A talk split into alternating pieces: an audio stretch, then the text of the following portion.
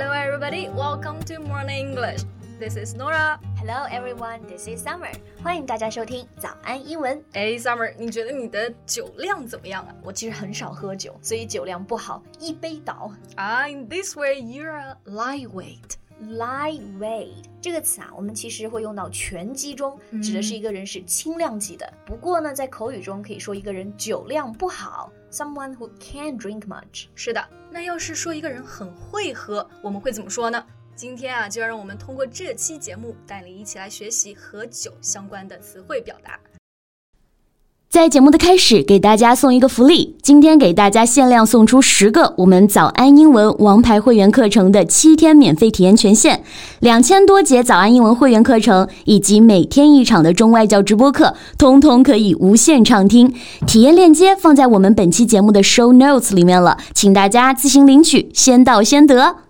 刚刚说我是不会喝酒的，I'm lightweight，但是 Nora 其实会喝酒，对不对？一点点。那如果想说你酒量好，我是不是可以把 light 改成 heavy？所以我就说成 You're heavyweight，是不是就可以呢？你这样子说，其实别人能听懂。不过啊，在生活中我们更常见的表达还是说 She's a heavy drinker，就是说这个人能喝，会喝。不过呢，这个词要注意一下，也可以表这个人酗酒，经常喝，很喜欢喝，酗酒了，对吧、嗯、？Heavy drinker. So who do you think can be counted as a heavy drinker？这我马上就想到那个辛普森一家里面的爸爸 Homer Simpson，他有一句名言：“To alcohol, the cause of and solution to all of the life's problems。”哇，这句话说的很好哎，致酒精，生命中一切问题的起因和答案。 That's right. But we all know, in fact, alcohol can never be the real solution to any problem. Alcohol 就是酒精，医院的乙醇呢也是用的这个单词。对，不过在酒吧的时候啊，你其实更常见的会听到 liquor 这个单词来取代 alcohol。比如说，我今晚想喝一点点酒，I would like to have some liquor。那其实很多小酒馆呢也喜欢用这个词来命名，such as liquor room or liquor house，包括超市的酒水类。 那个柜台上写的也是 liquor，所以在提到酒的时候，更 general 一点词就是 liquor。那如果在酒吧里点的酒啊，其实是烈酒，对吧？各种威士忌啊、伏特加。对，一般我们点这个点的最多。那这个烈酒啊，在英文中就叫做 spirits。But I don't like spirits at all because I feel it can burn my stomach and my throat. It feels awful. 我们其实平常说白酒，你可以直接说它的拼音白酒，你也可以说 spirits。嗯哼。但是这种酒啊，确实很容易醉，所以在酒吧里，其实你要喝就喝一小杯了，一小杯就叫做 a shot。对对对对，或者就是和可乐啊或者其他饮料混着喝。对，那其实啊，some people like to drink a shot with a little bit salt and lime，就是大家喝酒的时候喝这个 shot，通常啊都是和着盐，还有一点青柠汁一起喝，就没那么醉了。啊、uh,，maybe next time I could try a shot of vodka in that way. That sounds really good. You can also try to brew in a bar. It's less stronger than spirits. A brew means a beer. 其实，在酒吧里点酒的时候，这个 brew 通常也用来指啤酒。嗯，不过英国人啊，其实也很喜欢用 brew 来指代茶或者是咖啡。比如，你的英国朋友邀请你去他们家之后，他们会问你，Do you fancy a brew？对，就是问你想不想喝茶或者咖啡。所以这个 brew 呢，到底是指的什么意思？需要大家在不同的语境下分析。 当我们说到啤酒的时候啊，其实还经常用到一个单位，叫做 a pint or half a pint，而不是说一杯 a glass。那其实 a pint 就是一大杯，对吧？对，是个单位。它在国外这个单位就是一品脱嘛，一品脱。对。So sometimes you may hear your friend ask you, "Do you want to go for a pint later?" 对，其实就是想问你，待会儿想不想来一杯？对。So Norah, would you like a pint after work with me? Sure, I like to. I bet I can drink you under the table in a bar. Oh, so scary. But you can totally do that.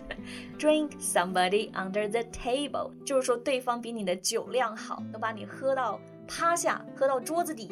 没错。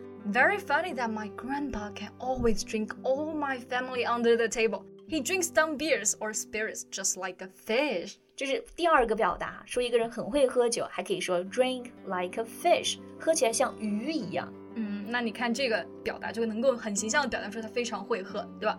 那其实刚刚还有一个短语 drink down，其实就是中文的干杯，对吧？干完一杯，一次性喝完。那很多时候，呃，我们说中文的干杯，大家都想到是 cheers，cheers，对，但其实也可以用这个单词，这个词组 drink up or drink something down，就不管用 up 还是 down，都是喝光的意思。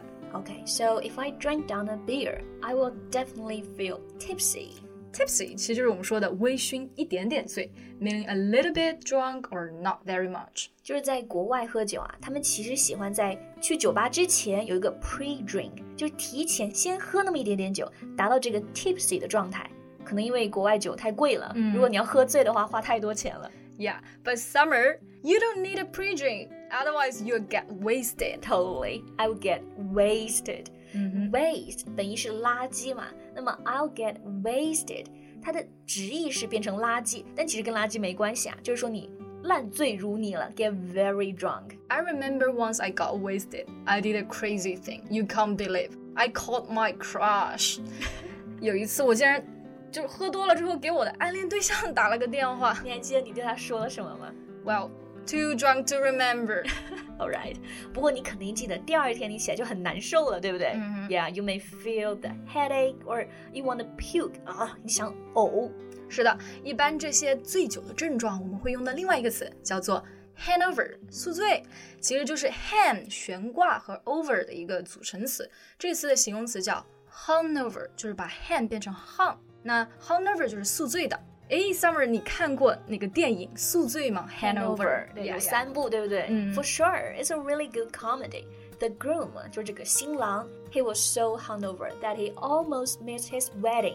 是的，这个新郎在单身 party 的时候喝到醉得不省人事，干了非常多疯狂的事情，最后啊，他还差点错过了婚礼。I don't want to get married when he has hangover. 婚礼都想不醉啊，那 Summer 我送你四个字：异想天开。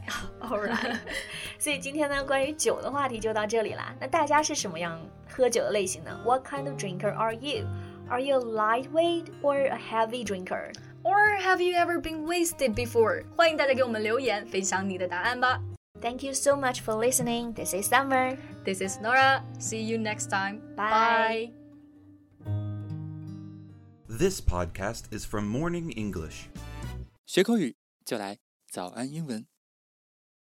今天的节目就到这里了。如果节目还听得不过瘾的话，也欢迎加入我们的早安英文会员。成为会员，您就可以无限畅听我们每天一场免费的中外教直播课，以及两千多节原创系统课程了。今天我们限量送出十个七天免费试听权限，试听链接放在我们本期节目的 show notes 里了，请大家自行领取，先到先得。